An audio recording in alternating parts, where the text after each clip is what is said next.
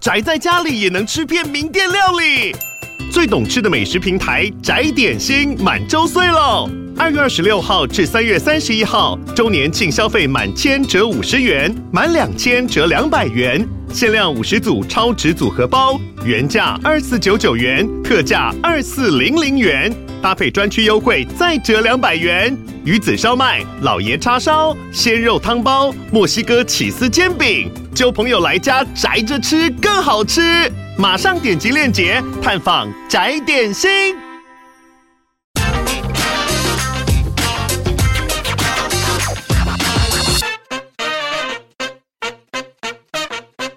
大家好，欢迎收听《听经济》，我是这一集理财帮帮忙的主持人齐丽萍。很多人都有发财梦，喜欢买乐透博个好运气。其实股票市场也有类似乐透的投资工具，只要二十元手续费。就能买个中奖的机会，不过是不是每一档都值得参加抽签呢？新股挂牌后都有蜜月行情吗？今天我们邀请理财作家，也是业界唯一拥有证券分析师执照的财经主播叶芷娟来跟大家聊一聊。芷娟先跟听众朋友问好。主持人好，各位听众朋友大家好，我是芷娟。先问一下芷娟，平常也会参加新股抽签吗？那可以跟我们说明一下抽签的流程吗？好，呃，我先承认一下哦，在我过去的日子当中，其实我只有中过两次，所以真的没有大家想象中的这么好抽。不过它真的是一个梦，所以比如说今天要来录这一集的时候，我赶快就去 App 打开看一下有没有什么东西可以抽。哦，好像有一个可以抽了，赶快就先登记一下。我觉得为什么大家会觉得这是一个梦哦？因为我我有看到一个是官方的统计数字哦，这个是证交所的统计数字，他说从二。零一八到二零二零年这两年的时间当中，他们对统计啊说，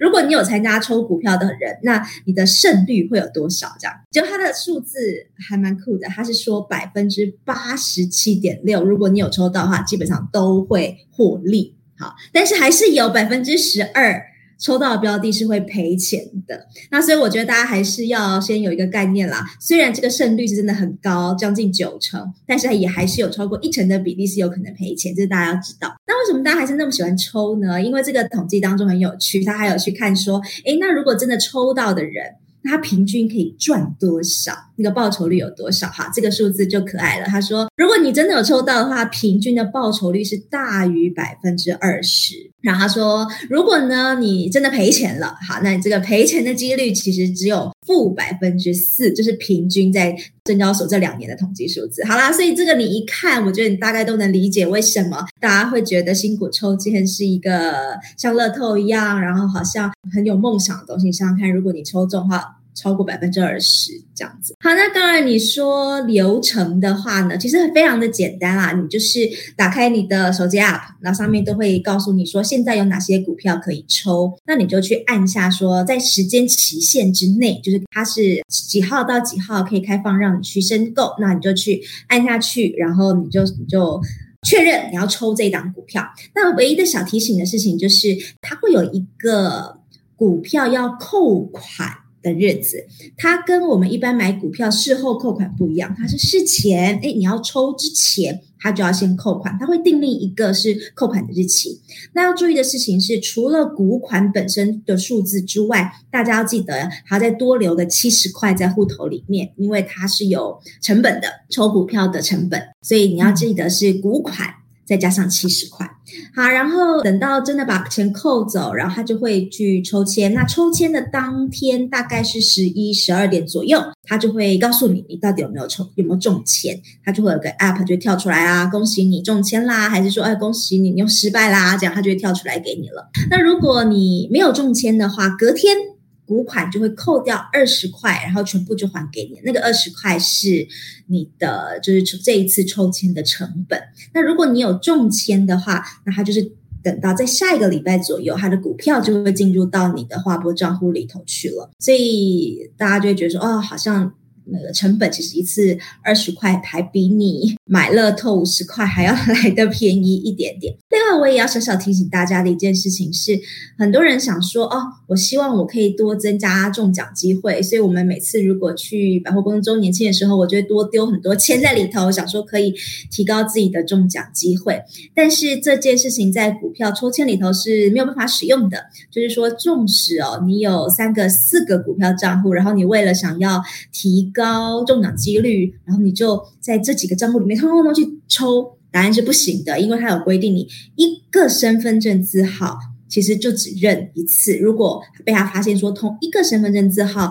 然后有好多个的话，它反而是会变成不合格的，它是会被退件的。那这是小小叮咛给大家。好，那我有一个疑问啊，就是如果一次有好几档可以申购。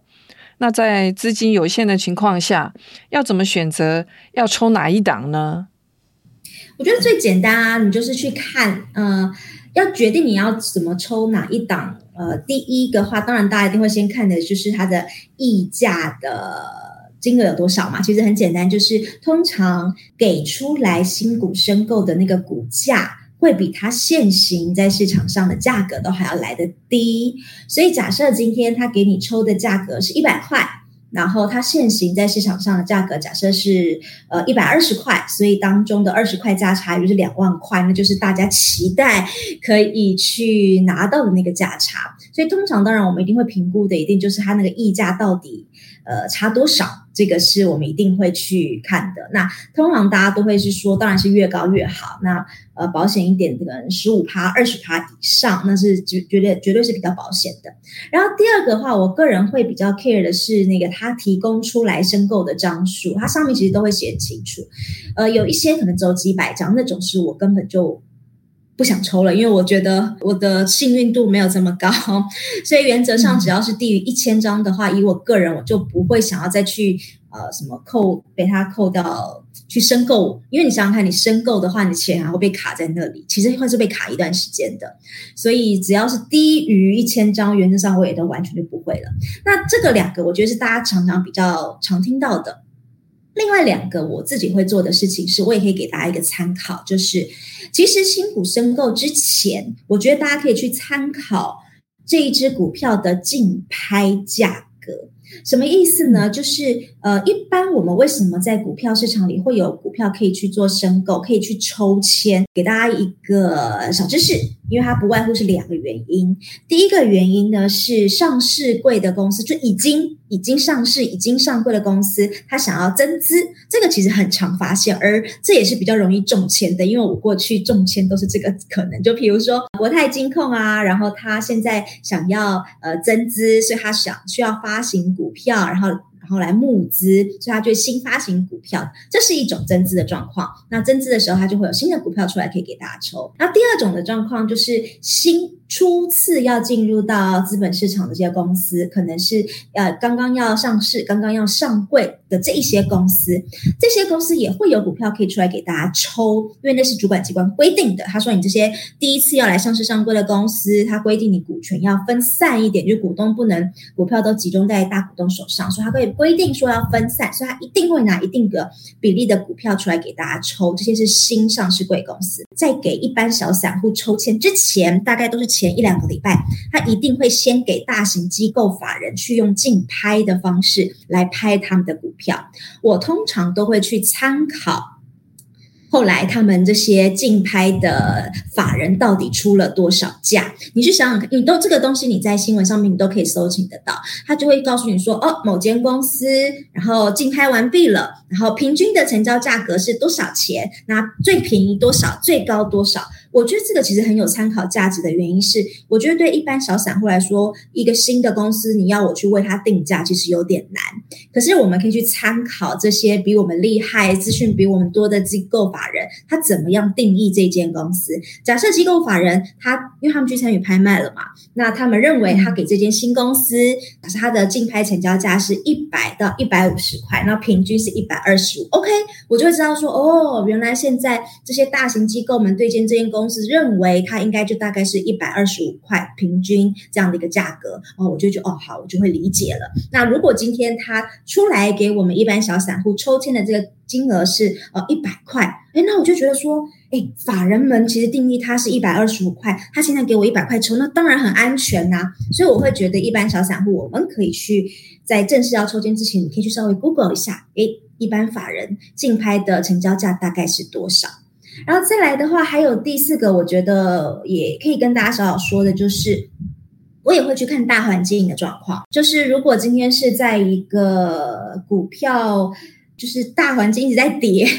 譬如说，呃，十月份，今年十月份的时候，这整体的资金的状况都不是很好，所以大大盘一直在跌的那个时候，原则上那个时候，我觉得。覆巢之下无完卵，所以我也不太会在大环境不好的时候下去抽，因为这还蛮有可能，就是当时挂在那的价钱，嗯、到它真正上去的时候，叠价的空间就会很大。了解，听起来好像最简单的判断方式就是说，哎，我我选价差的，还有选中奖几率大的，对吗？嗯嗯。嗯，那另外我也有一个问题啊，我们也听到很多投资达人会建议，就是说我们抽中股票的时候啊，在挂牌的当天，我们可以卖掉，然后来赚价差。那难道没有值得续报的股票吗？那有没有什么判断的方式呢？呃，我个人的做法是，就像之前所说的，因为我刚前面有讲嘛，为什么会有股票可以抽？那是因为有上市柜公司要增资，或者是。刚刚要上市柜，新出上市柜公司，会有这两种情况可以有股票可以抽。以我的来说，通常如果是增资的那一种，我不太会在第一天的时候卖。但是如果是 IPO，就是新上的那一种，诶，我可能就会真的会比较建议可以在第一天的时候卖。理由是什么呢？因为已经上市贵的公司，其实原则上就是以我刚刚举的金融股的国泰金来说好了，基本上它已经在市场那么久了，它的股价其实非常的稳定。所以如果你今天你要去判断说，诶，我到底是不是真的是用一个比较便宜的价格拥有了国泰金的股票，这很好判断。它大概股价的区间是多少或什么，其实我觉得大家都可以抓得出来。所以这一种已经上市柜公司，然后只是增资来股票抽签的这一种，我就不会觉得说你一定要在第一天的时候就要卖掉。可是换句话说，如果今天是那个全新的，刚刚全新要上市柜的股票来抽到的那一种，我觉得那个风险就真的比较大。为什么？因为这种公司啊，你虽然我们说我们 App 打开看那个溢价多少。你就会有感觉，可是你有没有想过，那个溢价的那个比较基准是什么？你如果认真去看这些新上市贵公司哦，他们通常要转上市上柜之前，他不都会在新柜市场嘛？你把那个线型摊开来看，你就会发现很有趣。当他开始准备要转上市上柜的时候，那股价通常都会先拉一波起来，然后呢，他再用那个已经先拉一波起来那个价格，然后告诉你说，哎，你现在溢价很高，哎。你会觉得好像中间有一点点怪怪的，因为它其实已经有先被拉一波起来了，然后你再说它的溢价很高，所以呃，我会觉得新，因为这是不可厚无可厚非的事情。你一间新的公司要挂牌，你券商你总要让它有点红包行情，你券商只要让它造一点势之类的，所以刚开始新上市的公司股价先拉一波，这是很正常的。所以我会觉得说，如果今天你抽。是抽到这种新上市贵的，那的确你可以考虑在一开始的时候就先把你的那个价差落袋为安，会比较好一点。哦，原来如此。那另外啊，还有一个问题啊，就是说，通常啊，新股挂牌之后表现都不错，但是也有那一种首日挂牌之后，它会跌破发行价的股票。那中签的投资人如果来不及卖，就可能被套了。像这种蜜月行情失灵的情况下，投资人该怎么办呢？呃，我觉得这又回到我们刚刚我，你还记得我一开始的时候啊，我不是有给大家一个那个证交所的那个数字吗？证交所不是告诉我们说，哎，抽股票有百分之八十七的几率会获利，但是其实也有百分之十二的几率可能会赔钱。好，这个对啊，那那要怎么办呢？这就是没有没有，我觉得这个就是大家在抽之前，你心里也要先有个底，你要知道它不是稳赚不赔的生意。好，这基本上没有生意是稳赚不赔，所以你心里还是要先有这样的一个底。哈，那所以如果今天你真的碰到这种失灵的情况，你说该怎么办呢？呃，如果我们就以今天应该说这阵子 这个很夯的事件，我相信大家应该都有看到那个正式打鼓那一天的 video，他是不是他在那边敲打鼓，然后后面。股价一直跌，一直跌。这我其实我凭良心说，我觉得蛮罕见的，就是尤其是在第一天还在击鼓那个当下，庆祝挂牌的那个当下，然后会跌，我我真的觉得还蛮罕见的。那我觉得也不能说该怎么办，我觉得这真的是非常罕见的情况。那可是，一样回到了我前面所说的，我如果是我，我真的会去看法人对他的定义如何。我特别去找了一下，这一次达发在竞拍的过程当中，法人对它的定价平均是呃四百三十四块，嗯，法人的平均对它的定价是四百三十四，然后呃最低价跟最高价其实差蛮多，最低价是买在四百零三，最高价其实定到五百九十块。好，所以这件事情的话，我会觉得说，第一，其实法人对它的平均定价其实大概就是四百三十五块，可是他当时给大家抽签的价格也是四百三十五块，其实比我们想象中的，一开始比我们想象中的溢价空间其实没有这么的大，其实是一样。已经现在已经失灵了，怎么办呢？我觉得还是给大家一个小小小小的定心丸，因为。有一群法人买的比你还贵，你想想看嘛，你拿的是四百三十五块，可是有一群法人最高还拿到五百九十块哦。所以我觉得，如果真的已经走到现在情况下，就稍微看他接下来的状况吧。因为你就想嘛，有一些法人买的比你还贵呢。那另外，我还还有一个问题啊，就是说，有时候我想要抽的股票，如果中签几率很低的话，有其他的方式可以补强吗？有，其实有哦，就是是我刚刚在前面跟大家聊说，呃，这些法人不是会去竞拍股票，然后我刚刚说竞拍的价格可以打给大家一个参考。其实竞拍这件事情没不是只有法人可以做，只是说我们一般小散户比较少人会去这么做，所以我们会觉得说哦，好像是只有大法人可以做，其实不是的，我们一般人也可以做。呃，我可以跟大家分享一下我。呃，实务上面我会做的事情，就是其实现在所有的新的要上市柜的公司，他们其实在正式上市柜之前，他们都会呃举办一个新上市柜前的法说会，而这个法说会呢，都会被规定一定要全程录影，然后放在呃 YouTube 上面。那因为其实我个人也有常也有去主持过几次类似这样的这种上市柜前的呃那个法人说明会，那这些影片都会在网络上，所以你就会发现哦，呃，有一些公司准备要上市柜的时候，其实相关的新闻都会出来。那如果你对于他所投资的产业有一点兴趣的话，我会建议你可以去 YouTube 上面去找。他们第一次公开发行之前的那个法人说明会，在那个法人说明会上面，通常他们都会有所有的大股东、一级主管，然后老板，然后而且他都会在上面去呃告诉大家他们现在公司到底赚了多少钱，公司的结构如何，有多少员工，然后未来的方向是什么，他都会在上面说的非常的清楚。那我觉得大家可以去看一下影片。那如果你喜你你你你认同了。你喜欢了这间公司，然后你想要呃，在它一开始上市的之前的时候就来买它的话，那没错，就是用竞拍的方式。那其实竞拍的操作手法跟你抽股票也有点类似，你就把你的 App 打开，然后你的 App 打开，其实它里面也有一项是呃竞拍，也有竞拍。那这个其实不需要取得。什么专业投资人资格不需要，你其实就是一般的小散户就可行了。然后你就把那个竞拍的那个选项点进去，然后但是你就要去输入啦，说呃你想要用多少钱去购买。那你会说，那我不就要用猜的吗？其实也没有，因为在正式竞拍之前，公司都会公布一个它的想要竞拍的一个承销价格，你就可以从那个价格往下往上。去做一些加加减减，然后你就可以自己去出一个价格，看看你有没有办法去拍到。那其实拍的张数通常都会比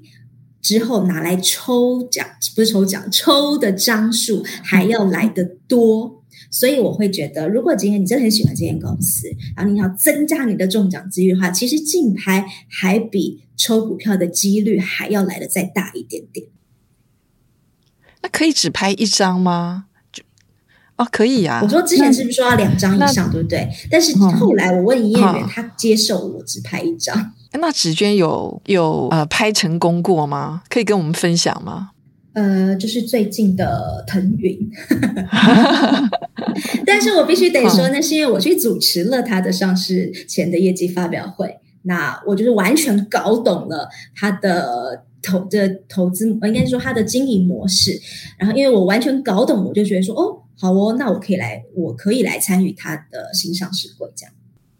那你拍了几张呢？然后它跟新股抽签是一样的吗？就是你拍中了之后，它也会跳出来通知你说：“哦哦，你得标了。”这样。不过竞拍它的股款是事后给的，第一时间我其实缴了保证金，就是它是完整的股款是事后，就有点类似像我们平常买股票，事后会就是确定买到了，然后你才要付股款。但是如果是抽股票，其实是你第一时间你的股款就要全部进去了。哦，那其实它更有利呀、啊。对对对对对，所以反而是说，应该是这样讲，我标中了，我才需要付款，对吗？但是你第一时间要缴保证金，哦，大概是确切数字我三十趴，就大概二三十趴的保证金，再加一个规费，大概是五百块。所以其实对于散户或者是一般的投资人来说，其实它的成本反而相对是低的，对吗？嗯，不对，因为我如果抽股票，我只要二十块。可是，如果我今天要竞拍股票，其实我之前的应该规费要手续费应该要缴个五百块，所以成本并没有比较低。好，了解。那最后一个问题呀、就是说台股今年以来哈 IPO 的新股有不少是创新版。那什么是创新版？那它跟一般我们买卖股票的一般版有什么不同？散户也可以投资吗？我觉得要先给大家讲的是，呃，先回答你最后一个问题。呃，嗯、散户还真不行投资。哦，是哦，他必须要先取得一点点的资格。我的意思是说，如果今天你是一个刚出入市场，然后他是需要有一个资格被取得，你才可以投资的。那我先给大家一般资，就一般你我如果想要参与创新版的话，你的资格是什么？其实你就是必须。要先拿到一些资格，比如说你必须要有两年以上的交易经验，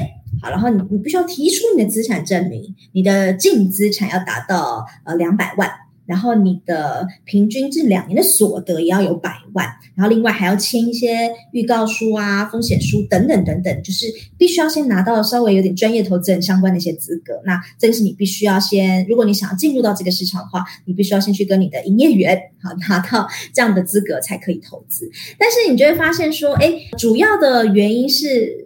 呃，近期应该大家最。比较红的应该是那个宏德能源，因为我记得我身边的人之前就一直很想要去买宏德能源，因为它是一个太阳能系统整合商。那他们现在就是都会是呃挂在这种所谓的新的创新板。那你要说什么是创新板？其实因为我们一般上市柜公司要取得可以上市柜的资格是有一定的门槛跟难度的，可是。我们的政府为了要鼓励一些新创公司，也是要帮助他们可以筹资顺利一点，所以他们是有呃呃，应该是说政府有去开一些特殊的行业或者特殊的产业，我记得是有生计，生计是有的，然后呃还有一些。特殊的产业，我我我我有点忘记确切是有哪些产业，但是有一些政府特别允许的，他们要鼓励的一些产业，他就去规定说，哦，如果这些公司新创公司你想要来申请上市，可以哦，那你的条件不会这么严格，那他就会把你挂在创新板上，这是证交所下面，这是属于上市的。那只是说，因为它的整审核的条件没有像上市公司那么的严格，所以它。呃，为了要保护投资人，所以他才会刚在前面订定了一个标准哦，你必须资产要有两百万，你有一定的交易经验，这些人你才可以去买。那所以它的规则其实是有小小的不一样。不过我觉得创新板原则上还是算是我们资本市场一个鼓励新创产业一个新的方向啦。我觉得整体来说应该是。鼓励创业新创被资本市场肯定，就是还蛮重要的。我最近发现还蛮妙的是，呃，有居然有那种呃，应该算诈骗吗？他居然用那个抽股票，大家想要抽股票的心理，然后来诈骗投资人。他就告诉你说，哎。如果你加入我的什么什么社团啊，我就可以帮你中签不限张数，或者说我可以让你提高中签几率，或者说呃，你就可以多抽怎么样？反正他会用什么帮你 AI 代抽啦，帮你提高中签几率啦，然后希望你去下载一个 App，然后汇钱出去。我我没想到，原来抽股票也可以变成诈骗集团的一个陷阱。我觉得这件事情要提醒一下大家，呃，抽股票没有提高中签几率的方式，那就是比赛，看你有没有多扶老奶奶过马路，有没有多做一些善事。我觉得真的没有提高中签几率的方式，那也没有说你可以提高中签的张数，因为一个人基本上一张一两张的都是被规定好，没有任何的方法，没有任何的 APP 可以让你提。提高中签几率，所以任何这些东西，它现在也变成了一个诈骗的话术，所以我觉得要提醒大家一下。